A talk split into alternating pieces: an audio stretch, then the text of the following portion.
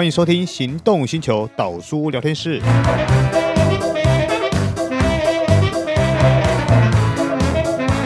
Hello，各位行动星球的朋友，大家好，欢迎收听岛叔聊天室。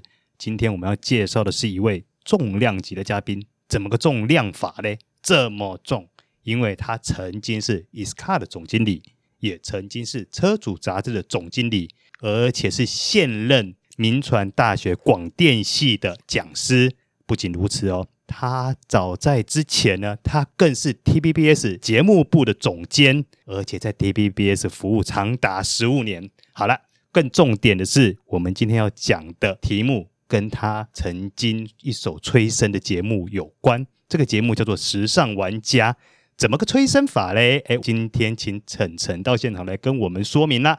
我们有请陈晨。好，谢谢导叔好，呃，各位导叔聊天室的听众朋友们，大家好，我是晨晨。哎，晨晨好，其实跟他讲话的时候，我都要理正，要双手手贴好，哎、这是我们大前辈呀、啊。没有啦。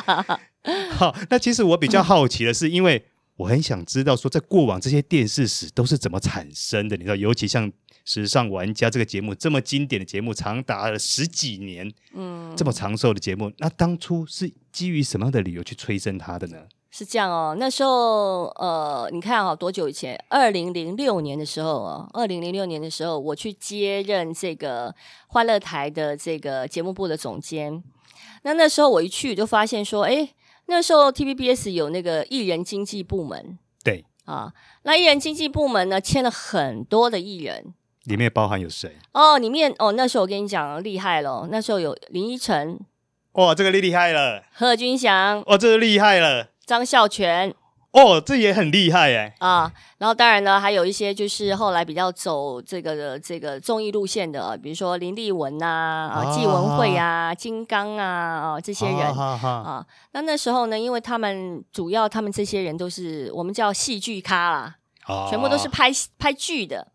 啊，嗯哼哼，那时候依晨跟这个小美啊，贺军翔呢，他们就拍了一部叫做《爱情合约》。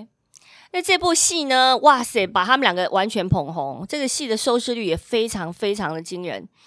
那当然，那时候公司就乘胜追击嘛，啊，就又拍了另外一部，下一部就叫做《我们结婚吧》。哇，非常可惜的就是《我们结婚吧》，那时候是贺军翔跟另外一个女主角拍的，我就不我就不讲是谁了啦，啊。因为收视率实在不怎么样啊，嗯，大家可以 Google 一下，对，就蛮惨的。然后那个老板呢、啊，就觉得说，哇，我拍一部戏要这么多钱，结果你收视率跟我这么差啊、呃。那时候呢，就下令说暂时啊、呃、不再拍剧。可是你签来这些人全部都是戏剧咖，你要他们怎么办？还是得有活路啊。对呀、啊，你你你跟人家签了约，你让人家要活下去吧，对吧？对，要有收入吧。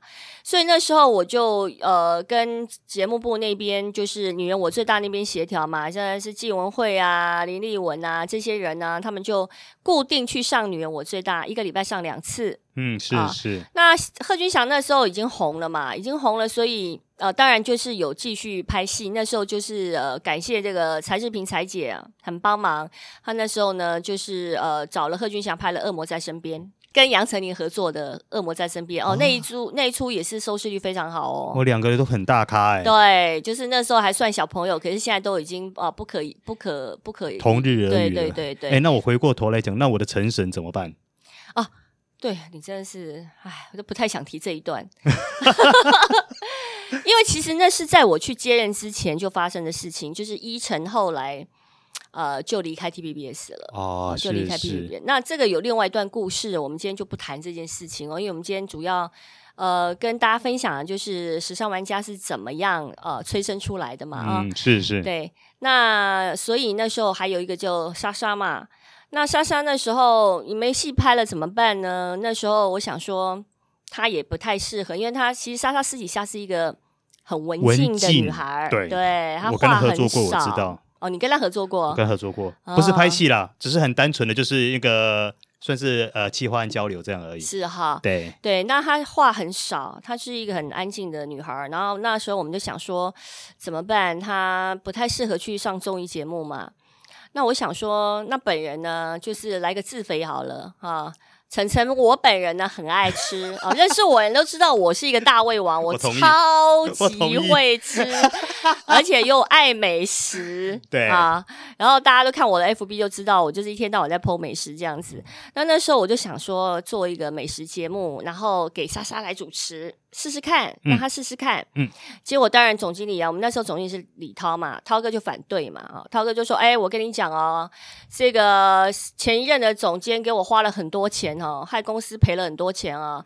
我现在是没有办法给你什么大的预算，让你去请什么大牌艺人什么的。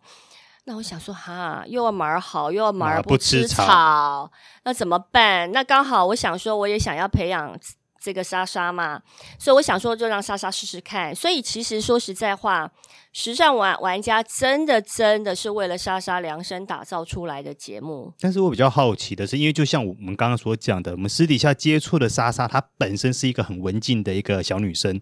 你是怎么样把它调做成在荧幕上变成这样子少少根筋的傻大姐这样子超厉害的啊？其实她真的很努力，我真的很感动。我觉得这个这个这个这个女孩真的很认真哦。然后她每一次呢，就是其实刚开始录影的前三集了哦，就是我都会把她呃请到我的办公室来，然后一边我们一边看她拍摄的画面啊，哦，然后一边跟她讲说你这边要怎样，你那边要怎样，你要自然一点等等。那我觉得她是很。很快就开窍了，很开窍，他也突破他自己的一个一个障碍啊、哦，因为一个这么文静的人，你要他这样子，其实因为你说以之前戏剧的演出其实很简单嘛，戏剧的演出就是演那个人嘛，那那个人该怎样就是怎么样嘛，对，那我就我就是这样跟他讲，你就当做你是在演一出戏。你现在的角色是这个角色，他的个性是这个样子，诶，他就通了，他就知道说，诶，那这样子他懂了，应该要怎么去表现？对，所以他就是演一个很活泼开朗的角色，就这样子，所以马上就，哦、诶，对，这样子。那时候的时尚玩家是每个礼拜六的晚上七点半到八点，半个小时，一个礼拜才一次而已，才一次。那因为这种外景节目其实是很耗时间，你们看半个小时，可能至少都要拍一天到两天。才可以完整哇.对对。可是我比较好奇的是，那到后来跟号角响起又扯上什么关系呢？哦，因为我跟你讲，我们那时候很妙，我们那时候节目部的主管啊，我就不讲谁了啊，不太方便。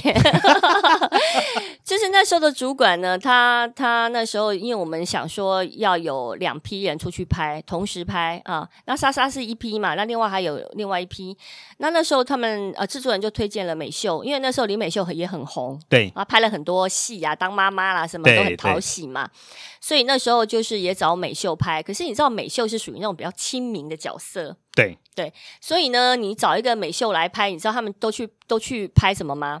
他们去拍什么鱼翅鲍鱼啊，那种非常高档的那种餐厅。那美秀现在她应该要穿现在那种杨贵妃的妆去拍美美那个鱼翅鲍鱼会比较适合。哎，这个建议不错、哦。林松龟背个 Kendall key，所以那时候呃，美秀。去拍这种很高档的食材，其实跟他的形象比较不搭啦，不搭，所以相对来讲，呃，跟莎莎她那个那那另外那一条线出去拍的收视率就有一些落差，很明显的比较就出来了，对，就有一些比较。那美秀本身很好，她很好，但是我我觉得可能那时候我我我那时候是觉得啦，我觉得可能她演戏可能会更适合她，所以那时候呢，我们就呃暂时就只保留莎莎这一条线继续拍，美秀那个部分我们就。就暂时停掉。那可是后来，因为那个量很大嘛，因为收视率后来我们，因为其实后来我们就发现说，你还是要拍平民美食，收视率才会好，特别是那种排队美食啊，全世界最爱排队就日本人跟台湾人嘛，哎，对对对，啊，就 毛起来排嘛，哈，无怨无悔的排，对不对？对对对，所以所以那时候就是我们专程就大部分都去拍一些那种排队美食，那一收视率就真的果然有起色嘛。所以那时候就往这个方向走走，所以我们想说，哎，那另外一条线要拍的人，应该也是属于比较 local 一点的，比较亲民一点的。嗯嗯。那时候制作人他们就又推荐了，就推荐了很多啦，我就不方便提还有哪些人，因为那时候我们可能觉得不是很适合。然后后来就他们大力的推荐，他们其实他推荐号角响起推荐了五次啊。其实耗子他们自己在节目都提过这件事情。那个一直反对人就是我啦，就我他不是我啦，我就是我就是有眼不识泰山的那种啦，对啦，因为我就觉得说，有点 low，然后也没什么知名度。嗯，可是制作人就说，可是他们效果很好。你如果说要搞笑什么，他们是会很很适合，不用演，就是自然就是这样子。那我就说，我到后来实在是也试了很多人，就觉得说好像也都没有想象中那么好，好所以后来就哎，好吧，那就给号角先生也试试看。哎，结果没想到他们两个表现的非常好。那当然就这样就，就一炮而红了，一炮而红就继续下去。哎，不过我对美食节目我一直存在的一个疑问，我接下来要做真心话大冒险。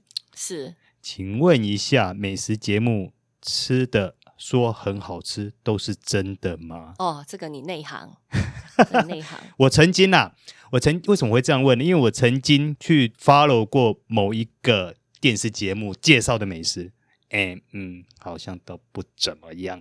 哦，我大概知道你在讲哪一个节目。我我跟你讲哦，美食节目基本上哦，很多都是有给钱的啦。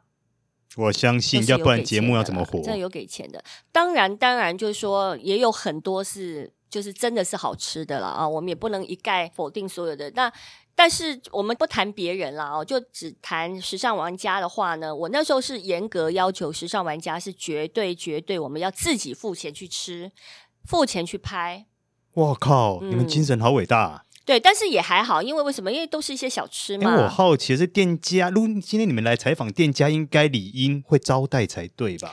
他们都要招待，但我们就是坚持要付钱，坚持还是要付。我们坚持要付钱，因为为什么？因为它好不好吃，你才能讲真心话嘛。啊、因为就吃人的嘴软，对吧？所以呢，我那时候就坚持要求他们，就是说你一定，你们一定要付钱。啊，是真的，真的，因为常常跟那个老板在那边推来推去，推来推去哈。但是基本上呢，我们就是要求一，在我还在的那个时候了。那现在说实在话，我就不知道了，啊、我也不敢保证现在时时尚玩家是完全都是什么状况，我也不敢讲。那但是那个时候，我们就是坚持一定要付钱。所以呢，只要那时候时尚玩家要要求的，呃，就是拍摄的，一定都是好吃的嘛。嗯，对对。但我我还要我要补充一点，就是说。事实上，那时候我定调的时尚玩家有一个想要做的一个 format，就一个形态呢，其实到后来一直没有完成的，我是觉得有点可惜的。是什么样的一个形态？就是其实那时候我是希望他们每一个每一集节目的结尾啊，都整理一下，说今天走了哪些行程，啊、然后花了多少钱，一个回顾。啊、对，我希望做一个整理，然后将来可以出书。啊，啊，对，我那时候是希望他们，对，就是我那时候是希望，因为那时候其实我可能很多人不知道，其实时尚玩家是先有杂志才有节目的。有早期 TVBS 是有杂志的，我知道。对，然后呃，时尚玩家这个杂志呢是先出来的。那其实这个 idea 也不是我的，其实真正这个 idea 是业务部，业务部他们希望能够做一个节目，让他们可以置入，结果没想到我不买单。就是说，他们先出了，他们先去跟呃 T B B 的周刊那边讲好了，先出了一本呃时尚玩家的杂志，然后呢，后来大概出了大概呃几个月吧，快一年，呃，时尚玩家这个节目才出来，因为我去接任总节目部总监，这个节目才在我手上呃一手把它催生出来这样子，所以那时候呢，时尚玩家的名字其实也都是他们业务部想的。哦，对，那只是说我把时尚玩家。做了定调，你把这个形态给调整出来。对，我把这个节目催生出来，然后找了适当的主持人，然后给他这个节目定调，就是平民美食嘛。哎，对，嗯嗯，嗯，其实直到现在，他还是一直走平民美食这条路线。对，那呃，我们如果等一下还有其他的时间，我们再聊，就是说怎么去行销包装这个节目。嗯啊，这个节目呢，哎、我们把它下一个简单的定义，就是美食节目综艺化。嗯，哎，这个话题我们留在待会再来聊。嗯，好的。那各位听众想要知道更多时尚玩家的秘密请继续收听我们导叔聊天室。拜拜。